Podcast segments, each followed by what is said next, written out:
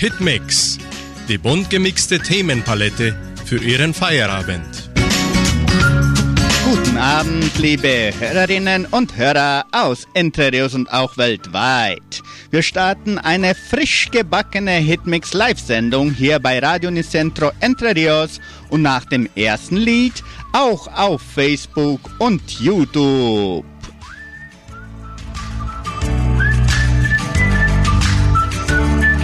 Und heute empfangen wir einen internationalen Interviewpartner. Herr Ge Bernd Herr Bernhard Gaida ist Vizepräsident der Föderalistischen Union der europäischen Nationalitäten und Sprecher der Arbeitsgemeinschaft deutscher Minderheiten und wird uns Näheres über seine wichtige Tätigkeit sowie über seinen Aufenthalt in Entre Rios erzählen. Herr Gaida ist schon hier im Studio und gleich spricht er mit uns. Aber vorher möchte ich unsere heutige Preisfrage bekannt geben.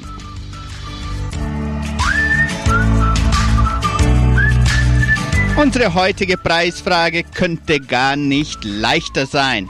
Wann startet das Schuljahr 2023 in der Kulturstiftung? Am 13. Februar, also am nächsten Montag, am 30. Februar oder am 8. März. Gewinnen können Sie heute zwei super tolle Preise. Einen donauschwäbischen Wandteller und eine Kaffeetasse der Kulturstiftung. Los geht's nun, die Finger anwärmen, Däumchen drücken und anrufen. Unsere Telefonnummer lautet 3625 1900 oder WhatsApp-Nummer 3625 8528.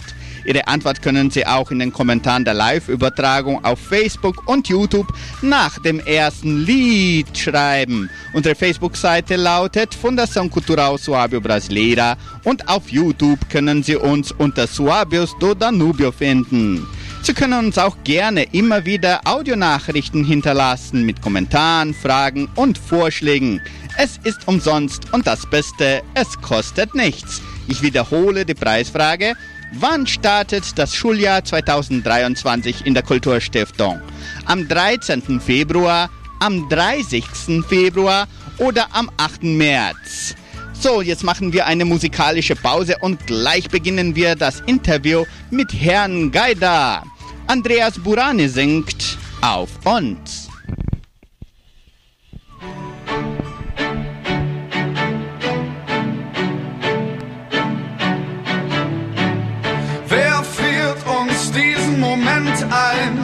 Besser kann es nicht sein. Denkt an die Tage, die hinter uns liegen, wie lang wir Freude und Tränen schon teilen. Hier geht jeder für jeden durchs Feuer. Im Regen stehen wir niemals allein. Und solange unsere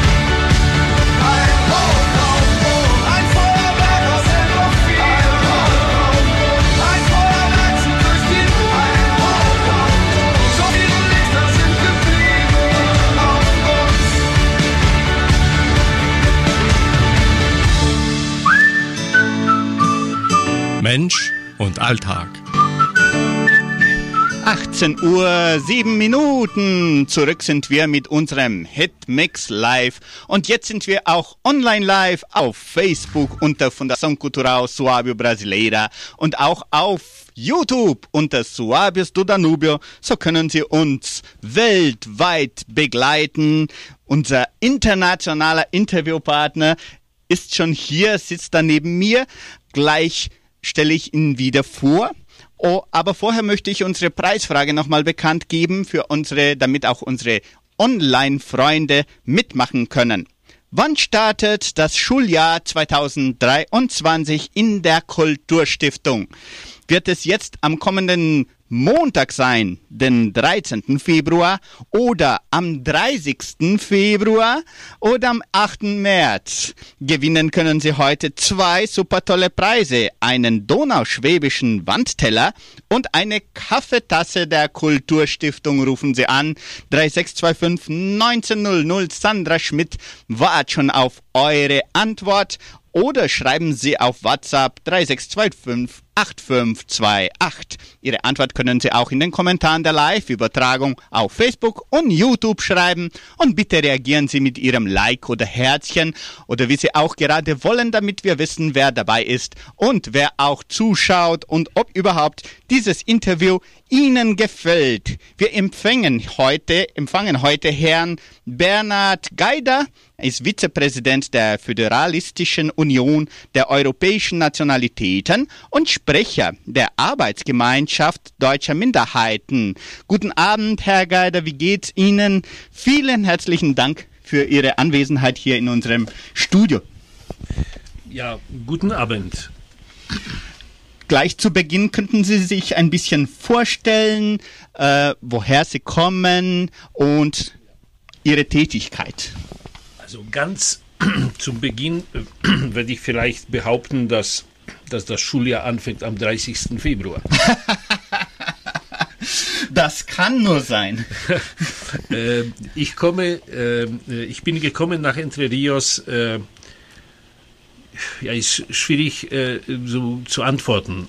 Ich bin zu Hause in Schlesien, in Polen mhm. und, und so, aber jetzt diese meine Tätigkeit, über welche hier gesprochen wurde, ähm, das heißt, äh, diese Föderalistische Union äh, Europäische Nationalitäten und Arbeitsgemeinschaft deutscher Minderheiten, äh, die konzentrieren sich oder führen mich immer meistens nach Berlin, wo die Arbeitsgemeinschaft ihren Sitz hat. Mhm. Und aber in Polen äh, bin ich natürlich Mitglied einer deutschen Minderheit mhm. äh, in äh, Oberschlesien. Und, äh, und ich war in äh, der Vergangenheit, aber eine junge Vergangenheit, bis äh, Mai äh, 2022 äh, auch Präsident der, äh, des Dachverbandes der deutschen Minderheit in Polen. Schön. Wie ist, wie ist eigentlich Ihre Gemeinde oder woher kam eure Gemeinde in Polen? Also welche Gemeinde ist das? Welche deutsche Gemeinde ist das? Äh, die deutsche Minderheit in Polen äh, äh, unterscheidet sich von sehr vielen anderen deutschen Minderheiten äh, damit, dass äh, wir fast oder zu 90 Prozent wohnen in äh, sogenannten alten Ostdeutschland. Äh, das heißt, diese alte deutsche Provinzen wie Ostpreußen, Pommern und Schlesien, die nach dem Zweiten Weltkrieg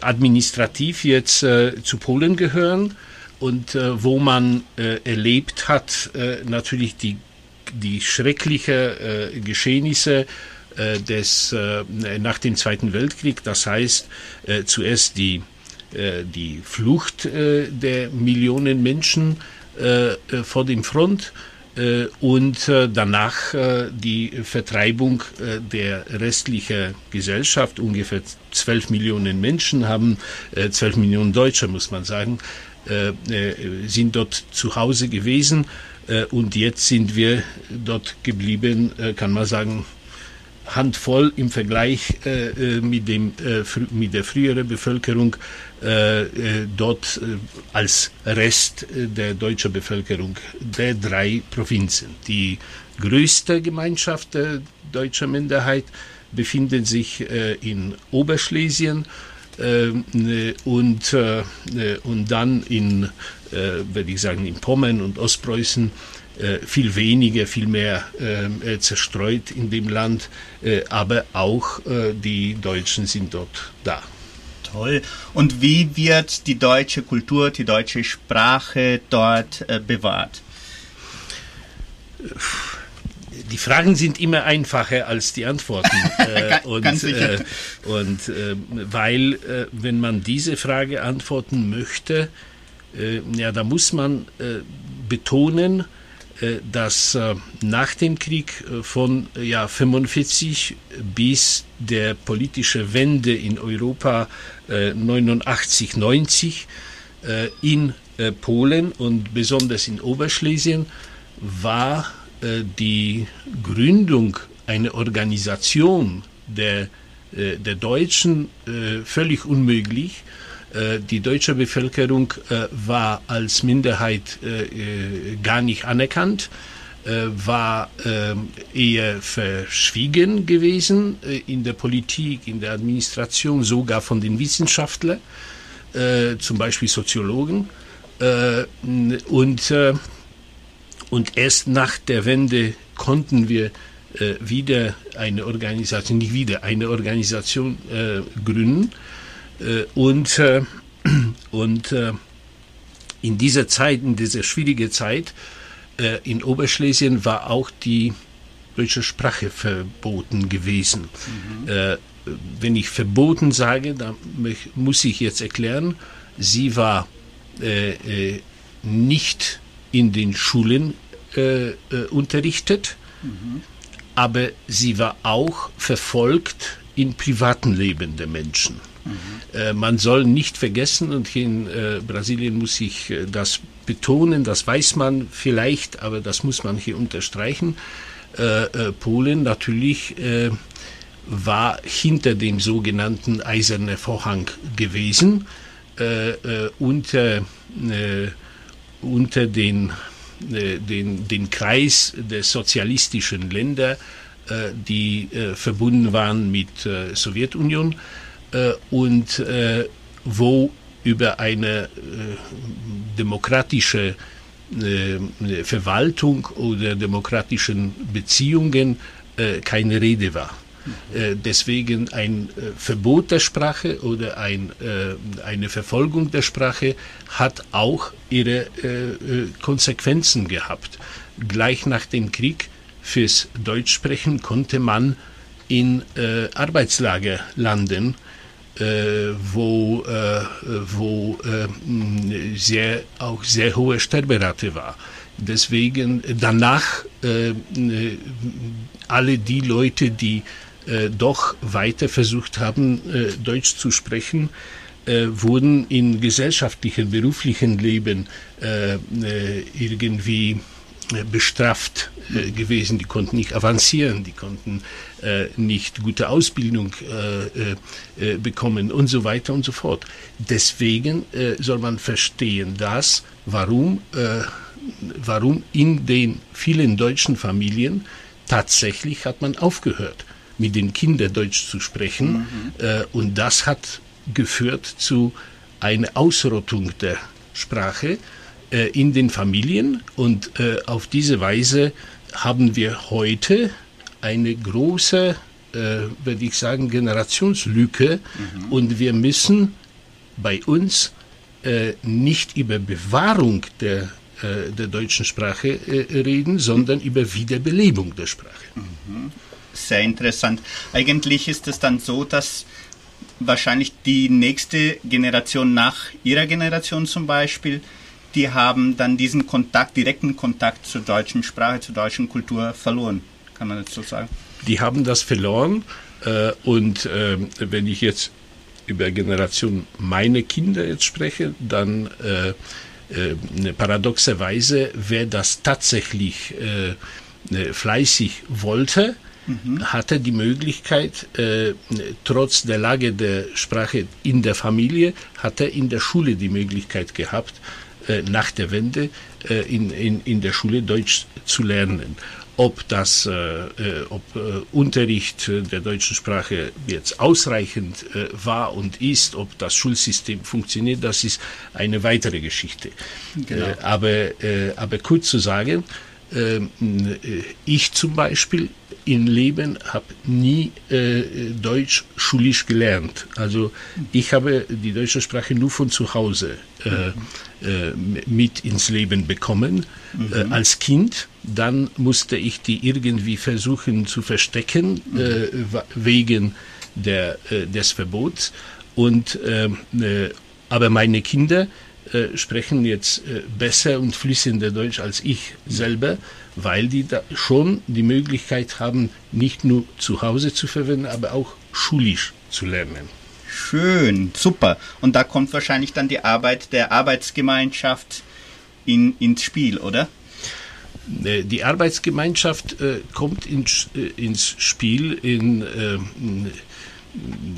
in so eine, äh, so eine Weise jetzt, dass, dass wir versuchen natürlich äh, die Interesse der unterschiedlichen deutscher Minderheiten zu, zu vertreten, ähm, aber mehr auf der europäischen Ebene.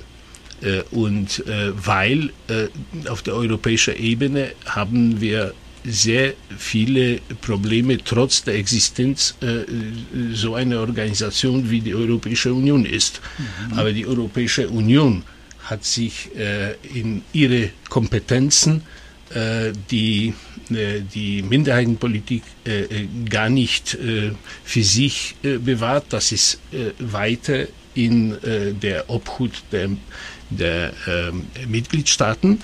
Mhm. Und deswegen, wir haben zu tun mit sehr großen Unterschieden in, äh, in der Bildung, in dem äh, Deutschunterricht, in dem, äh, kann man sagen, Schulwesen. Von einer Situation in Polen, wo, wo die meisten nur, ein, nur zusätzliche Stunden in der Woche haben, bis zu einer Situation in Rumänien, wo das Schulwesen von Kindergarten zu bis zur Hochschule in der deutschen Sprache als Unterrichtssprache möglich ist. Mhm. Also so gravierende Unterschiede äh, in Europa herrschen und mit den Unterschieden äh, beschäftigen wir uns.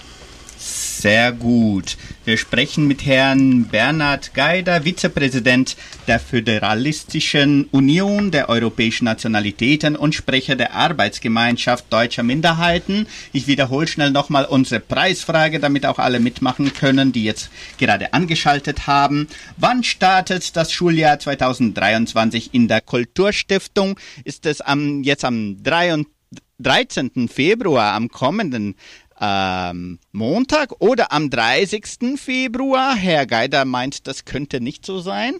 Oder am 8. März. Also der erste Tipp wäre gerade der, Februar hat eigentlich nur 28 Tage, das wissen ja alle. Also ein sehr hilfreicher Tipp. Bitte rufen Sie an 3625 1900. Sandra Schmidt wartet schon auf Ihnen. Oder WhatsApp 3625 8528. Ihre Antwort können Sie auch auf den Kommentaren in den Kommentaren auf Facebook und YouTube schreiben. Wir machen wieder eine musikalische Pause und gleich sind wir zurück. Sie hören Vincent Weiss, Feuerwerk.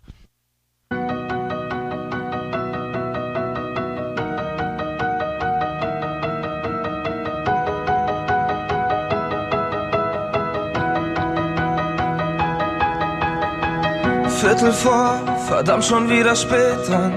Ich muss rennen, da vorne kommt schon meine Bahn. Ja, ich weiß, es heißt, keiner wartet auf dich. Wir treffen uns im gleichen Laden wie seit Jahren. Erzählen uns, was für ein Stress wir haben. Scheiß drauf, Kopf aus, erinnerst du dich? Wir haben uns mal geschworen, ey, wir warten nie auf morgen wir sind doch immer noch dieselben Clowns und Helden unserer Welt. Lass uns leben wie ein Feuerwerk, Feuerwerk, oh, oh, als wenn es nur für heute wäre.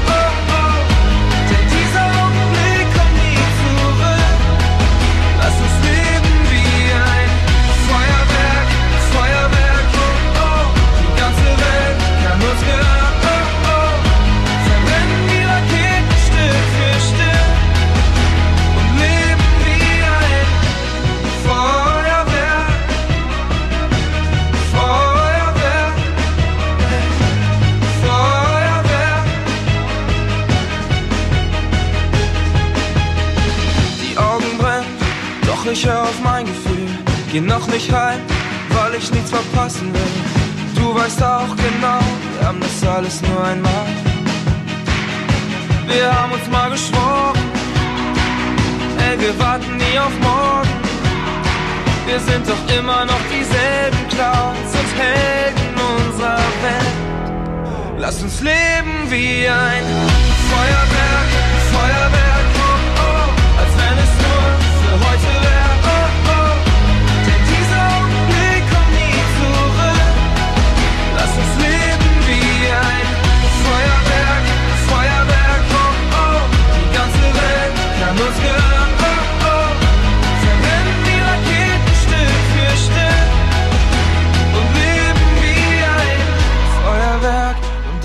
so schnell vorbei. Asche und Erinnerung ist, was morgen überbleibt. Ist egal, dann halt nochmal. Da ist noch so viel mehr. Lass uns leben wie ein Feuer.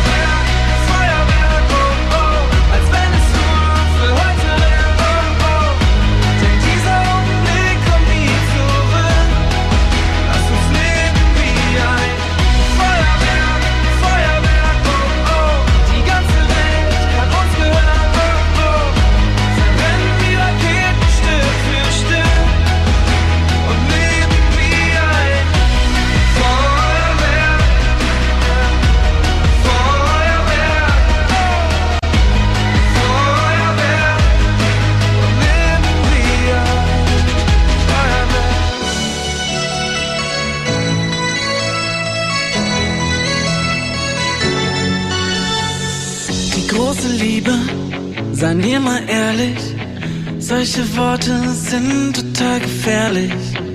Verliebt, verloren, es heißt es schon nochmal von vorn. War auf der Suche, war wie besessen. Und glaub mir ehrlich, ich wollte dich vergessen. Verliebt, verloren, was heißt das schon? Nochmal von vorn.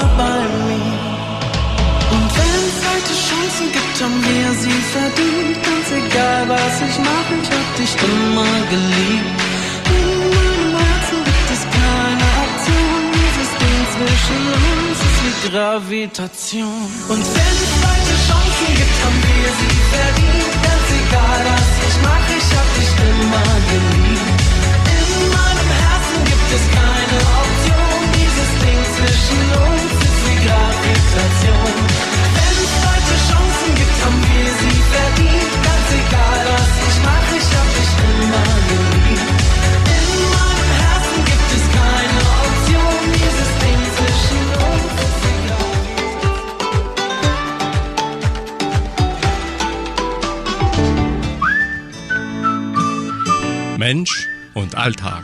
18 Uhr 27 Minuten zurück sind wir mit unserem internationalen Interview mit Herrn Bernhard Gaida, Vizepräsident der Föderalistischen Union der Europäischen Nationalitäten und Sprecher der Arbeitsgemeinschaft deutscher Minderheiten.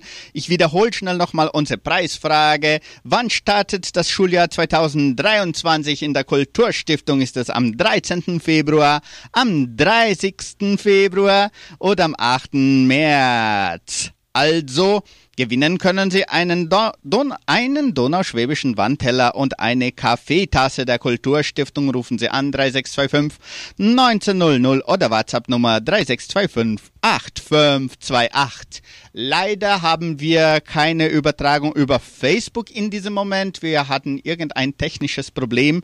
Facebook konnte uns nicht übertragen, aber auf YouTube sind wir zu sehen unter Suabios do Danubio und hinterlassen Sie trotzdem auch auf YouTube Ihren Like, damit wir wissen, wer auch dabei ist und ob es Ihnen gefällt. So, Herr Geider, wir sprachen über die Tätigkeiten der Arbeitsgemeinschaft und wie, wie funktioniert das heutzutage, damit man diese Leistung zugunsten der Minderheiten ähm, in ganz Europa äh, verbessern kann und damit das auch geschätzt und auch gefördert wird, wie es eigentlich sein muss. Wenn wir in der Arbeitsgemeinschaft über Europa sprechen, dann müssen wir das ein bisschen breiter äh, anschauen, weil äh, zu uns gehören deutsche Minderheiten auch aus äh, zentralasiatischen Republiken, Toll. die früher in Sowjetunion waren. Äh, und heute als unabhängige Staaten funktionieren wie Kasachstan, Kirgisistan, Kirgisistan oder, äh, oder Georgien, zum Beispiel im Kaukasus.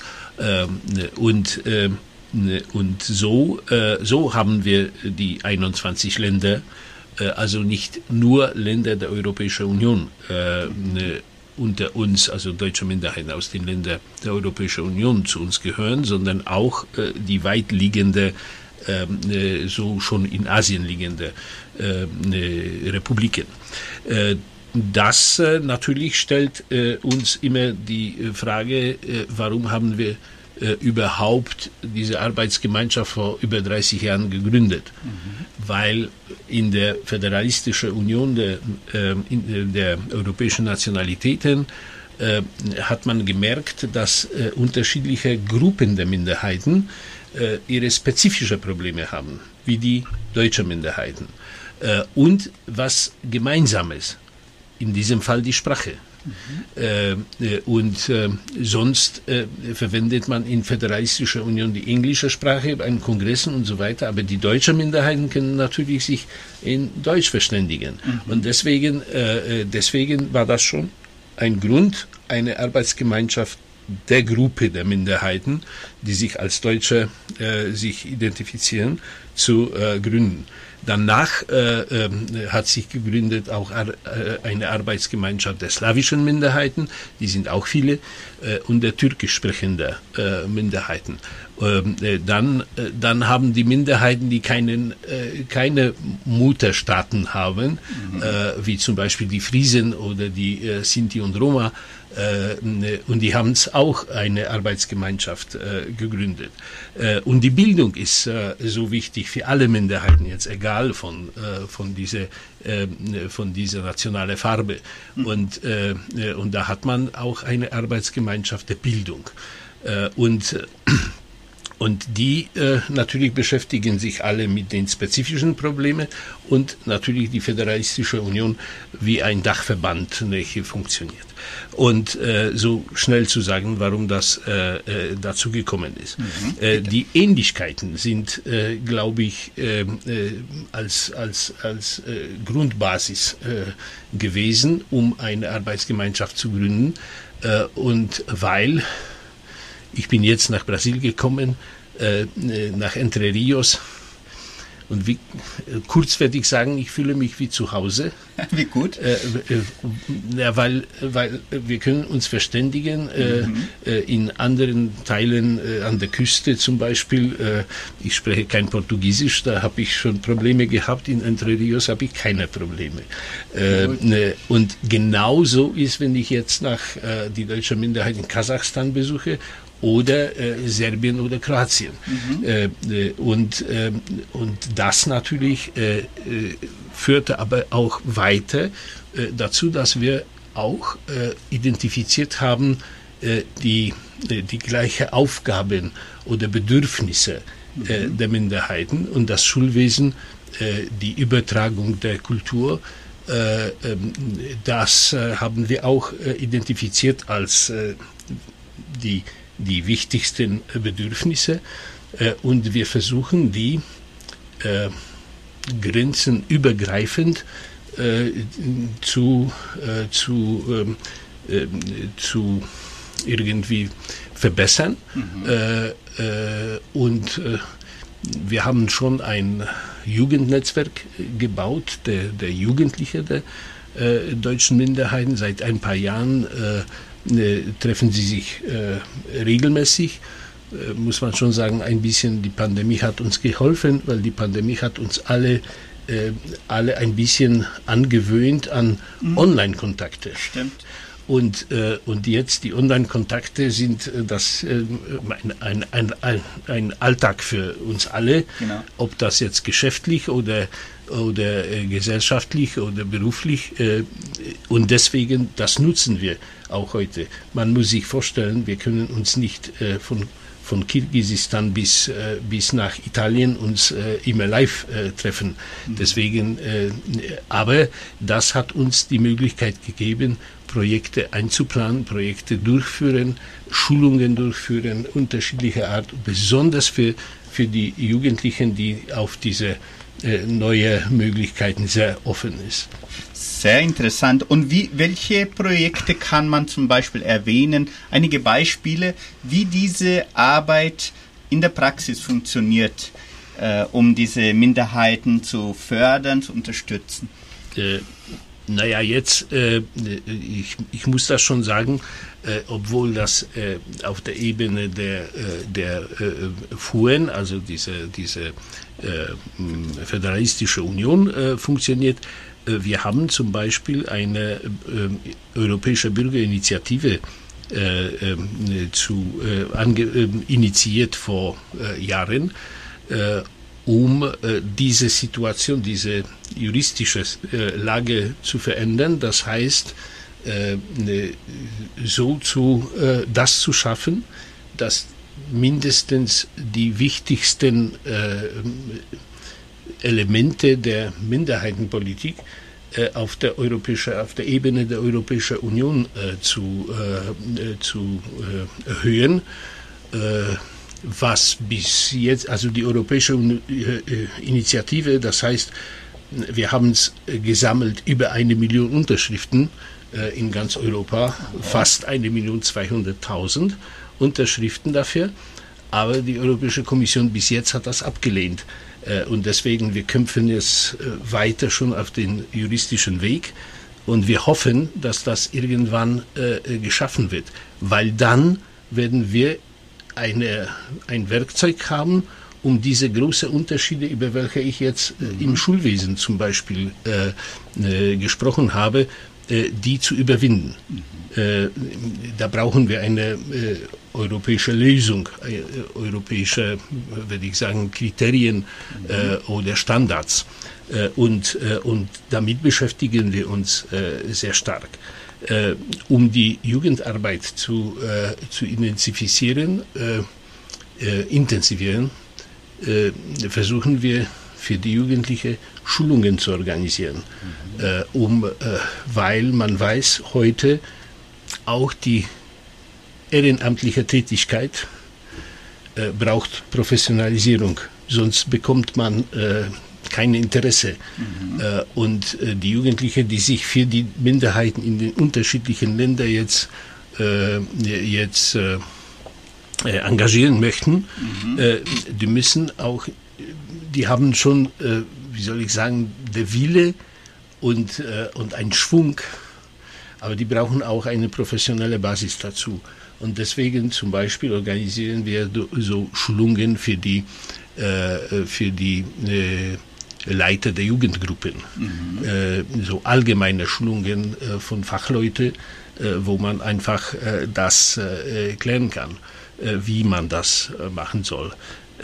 und und wir versuchen auch die Probleme des Schulwesens durch Kontakte der, der Schulleitern in den unterschiedlichen Ländern zu, zu anzuknüpfen um natürlich äh, Erfahrungsaustausche zu, äh, zu ermöglichen. Mhm. also im Prinzip sind wir ein Koordinator unter den, äh, wir nennen auch unser Büro in äh, Berlin als Koordinationsbüro mhm. der Arbeitsgemeinschaft, wo äh, so viel äh, passiert. Und ich muss hier sagen, und das, weil ich weiß, ich bin in einer eine Region der Donauschwaben, mhm. Dass äh, die Leiterin der, des Koordinationsbüros ist eine Donauschwäbin aus Kroatien, Renata Trischle, genau. die hier äh, bei euch auch vor ein paar Jahren, glaube ich, zu Besuch war. Genau.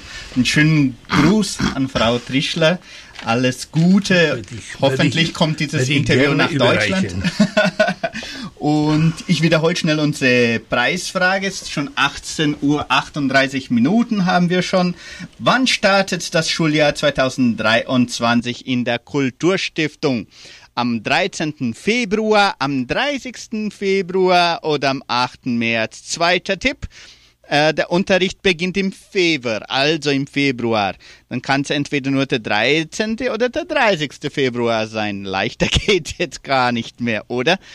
Rufen Sie an 3625 1900 oder WhatsApp 3625 8528. Gewinnen können Sie einen donauschwäbischen Wandteller und eine Kaffeetasse der Kulturstiftung. Ich wiederhole, dass wir leider auf Facebook technische Probleme haben, aber auf YouTube unter Suaves du Danubio können Sie uns angucken, anschauen. Also Sie können auch, wenn Sie wollen, den Link der YouTube-Übertragung auf Facebook äh, weiterteilen. Das wäre dann auch sehr nett von Ihnen. Dann könnten auch andere äh, Zuschauer uns auf Facebook begleiten.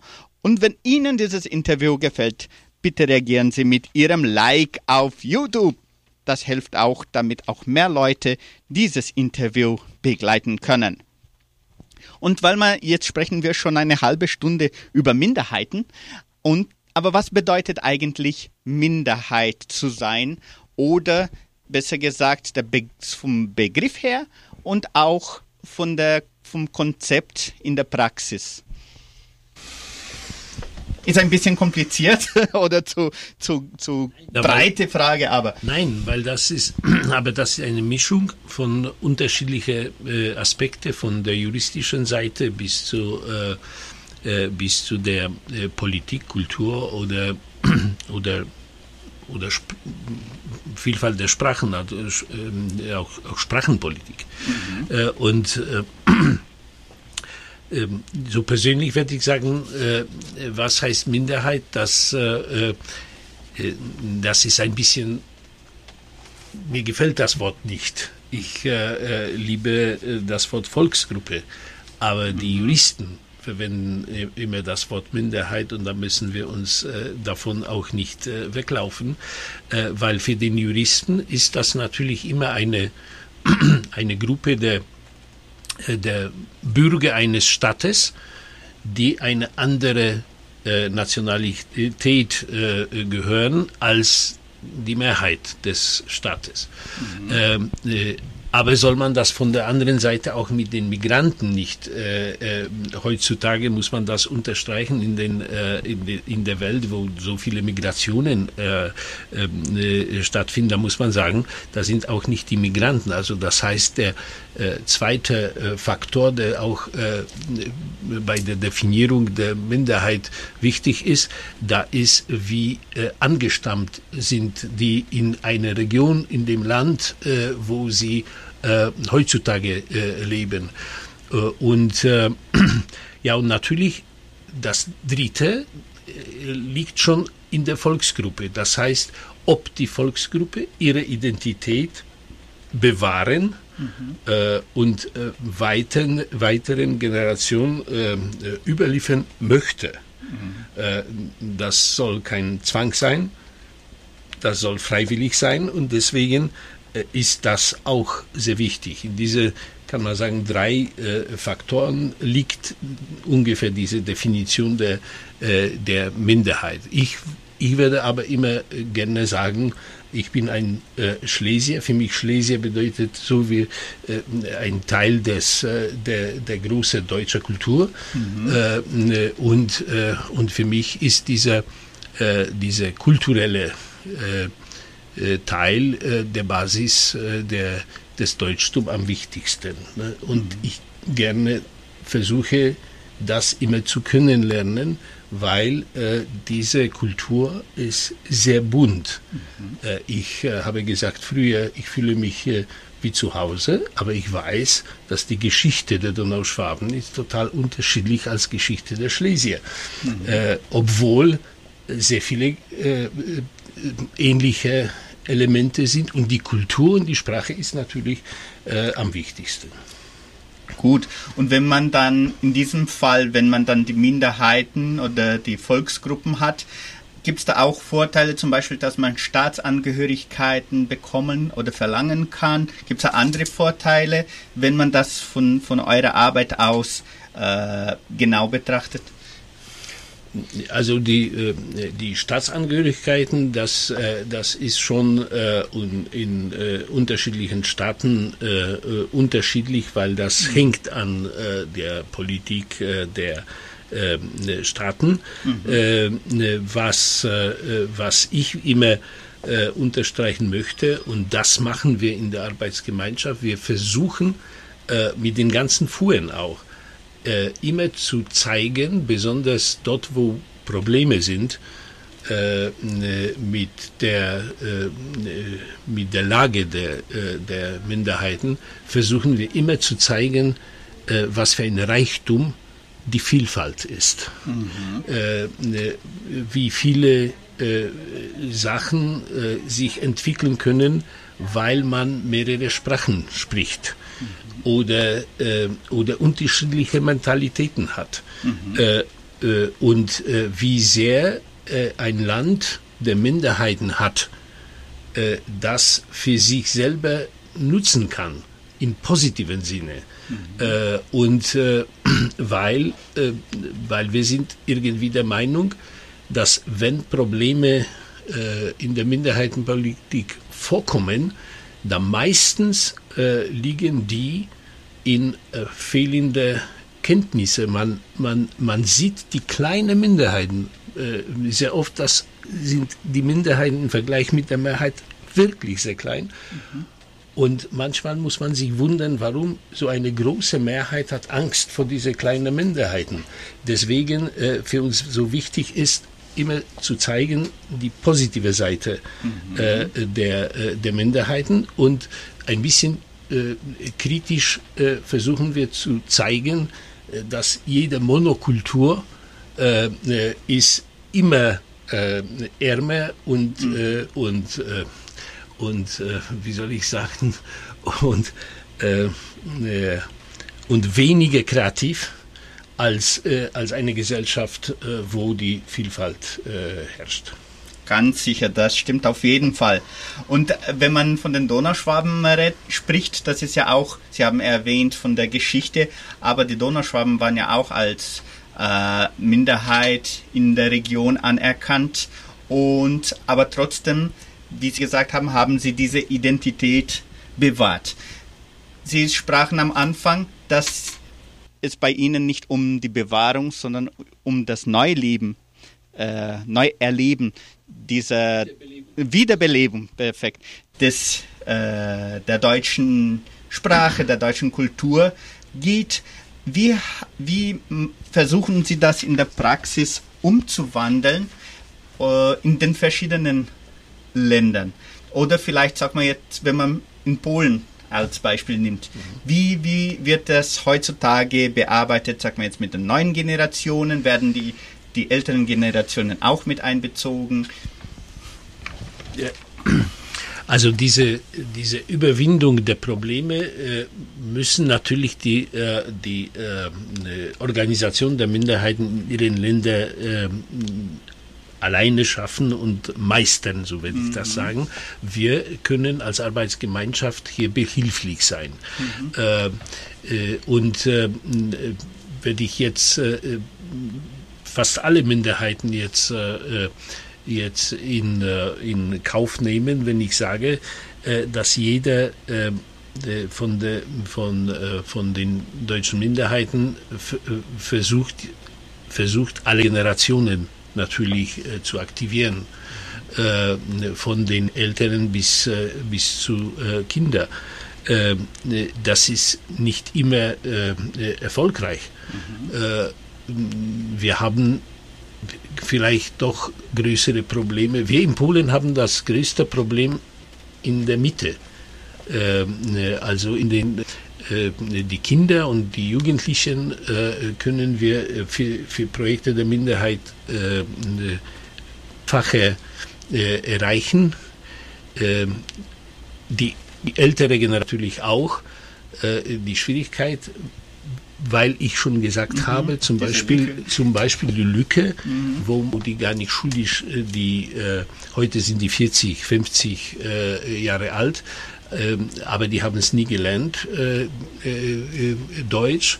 Äh, deswegen, die konnten auch äh, die deutsche Kultur, äh, deutsche Literatur äh, nicht äh, persönlich, äh, persönlich äh, konsumieren oder, äh, oder ähm, erleben. Und, äh, und deswegen die Schwierigkeiten wiederum, äh, wie in den Schulen äh, oder in den, den jüngeren Generationen ist das einfacher. Äh, das versuchen wir, und das geht nicht anders, das versuchen wir natürlich mit den Schulen zu machen. Und äh, das ist anders in den staatlichen Schulen, ist äh, anders wiederum in privaten Schulen, äh, die auch äh, die deutsche Minderheit oder Organisation der deutschen Minderheit gegründet haben. Äh, und, äh, und deswegen hat mich sehr gefreut, dass ich hier in Entre Rios äh, auch die, das Kindergarten und die Schule gesehen habe, obwohl die immer noch nicht äh, äh, jetzt nach den Ferien äh, äh, angefangen hat. Aber ich konnte äh, mit den äh, Lehrern sprechen äh, und das hat mir natürlich neue Erfahrungen äh, äh, gegeben, die, äh, die kann man auch bei uns nutzen. Toll, das möchte ich jetzt zum Schluss noch genau wissen. Äh, Ihren Grund hier nach Entre Rios zu fahren und so weiter. 18 Uhr 50 Minuten. Zum letzten Mal wiederhole ich unsere Preisfragen. Sie haben noch 10 Minuten Zeit, um mitzumachen. Dann machen wir schon unsere Verlosung. Wann startet das Schuljahr 2023 in der Kulturstiftung am kommenden Montag? Ist es am 13. Februar oder am 30. Februar oder am 8. März? Gewinnen können Sie einen donauschwäbischen Wandteller und eine Kaffeetasse der Kulturstiftung.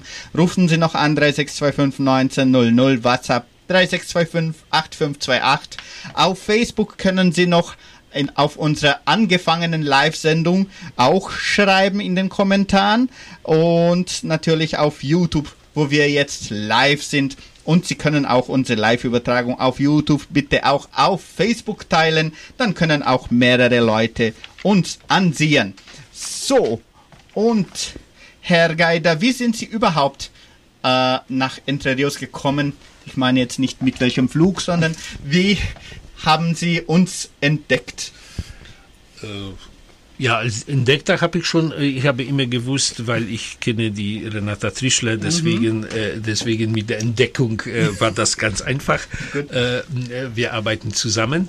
Äh, ne, und, äh, und ich äh, bin äh, zwar ein, äh, Unternehmer, aber, äh, aber mit den äh, und ehrenamtlich äh, seit Jahren tätig auf unterschiedliche Weise in der äh, in den deutschen Minderheiten äh, und äh, und um das gut zu machen äh, genommen äh, ich muss besser die die Unterschiede der Minderheiten äh, selber kennenlernen. Und deswegen habe ich äh, jedes Jahr mir äh, versprochen, eine Reise zu machen äh, ne, zu den äh, Minderheiten. Ich war schon in Kasachstan, ich war in Russland, äh, vor dem Krieg natürlich. Ich war äh, ne, in, in Serbien, Kroatien, Ungarn. Und, äh, und jetzt habe ich mir gesagt, na okay, da ist auch äh, in Südamerika ne, natürlich eine, eine also mehreren Siedlungen der Deutschen. Mhm. Aber diese Entre Rios wegen dieser äh, donauschwäbische Wurzeln in Kroatien, mhm. äh, nicht nur, aber mhm. sehr oft äh, am nächsten gewesen und äh, deswegen bin ich hier gekommen. Schön. Wann sind Sie angekommen? Naja, ich bin äh, hier jetzt den zweiten Tag. Zweiten Tag und fahren dann wann wieder los? Naja, ich möchte zu den, äh, äh, zu den Wasserfällen noch äh, fahren, ah, ja, die schön. weltbekannten Wasserfälle fahren. ah, das lohnt sich auf jeden ja. Fall. Schön. Und wie, wie gefällt Ihnen Entre Rios? Sie sagten schon, dass Sie sich wie zu Hause finden. Äh, welche Einblicke von Entre Rios nehmen Sie mit nach Hause? Äh, ich nehme äh, den Eindruck, dass am besten vielleicht funktioniert eine, äh, kann funktionieren eine Minderheit, eine Volksgruppe, wenn sie gut mit irgendeiner wirtschaftlicher Tätigkeit verbunden ist. Diese mhm. äh, Rolle der Agrarier äh, hier, äh, ja, die kann man nicht überschätzen. Äh, und äh, das fehlt uns in äh, sehr, sehr vielen Stellen, wo, wo die, die Volksgruppen sind sehr reich an Kultur, mhm. aber sehr arm in in den materiellen Mitteln. Mhm. Und deswegen äh, die Möglichkeiten sind auch begrenzt. Und äh, hier äh, sieht man natürlich die Stärke der Wirtschaft, mhm. die auch äh, eine Mission hat. Äh, und, äh, und die Mission ist äh, natürlich auch eine Kultur zu, zu bewahren, zu schützen und sogar kann man sagen zu entwickeln. und das hat dazu hier gebracht, wie, wie Entre Rios jetzt aussieht aber auch die alle Institutionen, die ich jetzt schon äh, hier besucht habe, äh, die direkt oder indirekt äh, doch äh, mit äh, Agraria verbunden äh, sind. Mhm. und das nehme ich natürlich mit nach Hause. Ich nehme auch mit nach Hause das, was ich hier nur wieder bestätigt bekommen habe, dass am wichtigsten ist die Sprache zu Hause. Mhm. man kann sehr vieles tun, äh, institutionell. Mhm. Man kann äh, Kulturinstitute gründen, man kann äh, Schulen äh, gründen, wenn zu Hause äh, nicht äh, das alles vertieft wird oder wenn man zu Hause nicht das mitbringt, dann, dann ist die Volksgruppe immer in Gefahr. Und hier ist, hier ist wieder eine Bestätigung, dass das zu Hause so äh, wichtig ist. Sehr gut. Zum Abschluss, welche Zukunft sehen Sie für unsere, für diese gesamte Arbeit, Ihre gesamte Arbeit gegenüber den Minderheiten, den Kultur, den Volksgruppen äh, in Europa? 23 sind es Länder? Wie viele Länder sind es? 21? Naja, wir, wir haben 21, 21 äh, Mitglieder. Mitglieder ja. Äh, wir aber verstehen uns als Vertreter von 25, 25. Äh, äh, deutscher Minderheiten. Ne? Deutsche Minderheiten, sehr schön. Wie, welche Zukunft sehen Sie für diese Minderheiten? Ja, wenn ich nicht jetzt ein Optimist äh, wäre, da werde ich mich nicht engagieren in Minderheitenpolitik. Also Minderheitenpolitik können nur Optimisten machen. Und deswegen, ich bin äh, optimistisch eingestellt, dass, äh, dass wir ähm, in Europa, aber auch in der ganzen Welt immer mehr verstehen werden, diese Vielfalt der Kulturen und, äh, und die Vielfalt wird unterstützt. Mhm. Und dadurch, äh, äh, dadurch werden auch profitieren die, äh, alle Minderheiten, aber auch die deutschen Minderheiten. und, und so werden die eine Unterstützung der Staaten bekommen oder solche Organisationen wie Europäische Union. Aber äh, äh, ich, bin, äh, ich bin besorgt, äh, dass sehr viele äh, Faktoren äh, ein bisschen zerstören, die, die das Verständnis der Vielfalt in den Familien. Mhm. dass die jüngere Generation sich versuchen eher zu unifizieren als zu individualisieren und in eine Minderheit zu sein, äh, da muss man, äh, da muss man einen Wert äh, der des, der, der, der, der Anderssein mhm. äh, verstehen und nicht äh, so allgemein zu sein. Und, äh, äh, und, und hier muss ich sagen, äh, glaube ich, müssen wir sehr viel, äh, sehr viel so Bildungsarbeit reinstecken, um dass unsere Mitglieder die der deutschen Minderheit das auch verstehen werden, privat, für, für, für ihr privates Leben. Sehr schön. Vielen Dank, Herrn Bernhard Geider. Ich, wir machen jetzt unsere Verlosung und dafür äh, brauche ich noch Ihre Hilfe. Meine? Ja, bitteschön. Ich brauche eigentlich nur eine Nummer, bitteschön, von 1 bis 28, damit wir den ersten Preis einen Wandteller, ein donauschwäbischer Wandteller verlosen. 1 bis mal. 28, eine Nummer. 1 bis 10. 10, Nummer 10. Elke Heiser Hosting gewinnt den Wandteller. Sehr schön. Glücksbild. Nur einen Moment aufschreiben. So. Und noch eine Nummer, damit wir die Kaffeetasse der Kulturstiftung, so ähnlich wie diese. Man sieht es auf YouTube, äh, so schön mit dem Muster der Kulturstiftung. Eine Nummer von 1 bis 28. Noch? Neun. Neun. Schön. Anna Wild-Keller. Hallo, Frau Keller. Schon lange nicht mehr von Ihnen gehört. Sie haben diese schöne Tasse gewonnen. Herzlichen Glückwunsch. Vielen Dank alle, die mitgemacht haben auf Facebook und YouTube. Hauptsächlich auf YouTube und hauptsächlich angerufen, weil unser Facebook, unser guter Zuckenberg da, der hat uns nicht so gut ausgeholfen heute. Bitteschön. Ich wollte nur äh, alle anderen entschuldigen, die ich nicht gewählt habe, aber und begründen, warum 10 und 9. Ich bin geboren am 10.9.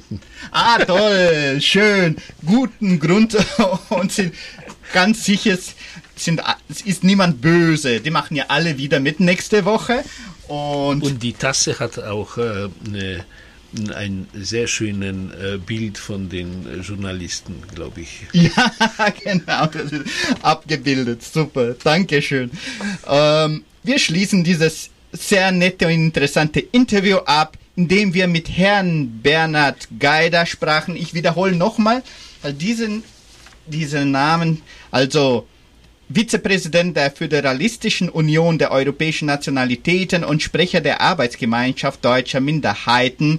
Also das ist sehr interessant, wenn jemand mit Ihnen in Kontakt kommen möchte, Herr Geider. Wie macht man das am besten? Vielleicht per E-Mail oder Facebook oder Instagram? Also, also AGDM ist äh, in, äh, in äh, hat eine Webseite, wenn mhm. man AGDM sucht, da findet man mhm. und dort ist, äh, äh denke ich, ja bestimmt äh, Telefonnummer und, ja. äh, und äh, E-Mail-Adresse. Wunderbar, sehr gut. Unser Tontechniker war heute Luan Santana Marchings. Am Telefon, WhatsApp, Instagram, Facebook und überall, was notwendig ist, Sandra Schmidt. Und vielen herzlichen Dank noch allen Zuhörern und Zuschauern aus Entre Rios und weltweit. Suchen Sie bitte auch nach Donauschwaben Mix und bei Spotify oder andere äh, Podcast-Plattformen. Dort können Sie dieses Interview auch nochmal anhören. Tschüss, guten Abend, gute Nacht und bis zum nächsten Mal. Vielen Dank nochmal. Danke sehr. Ciao, ciao.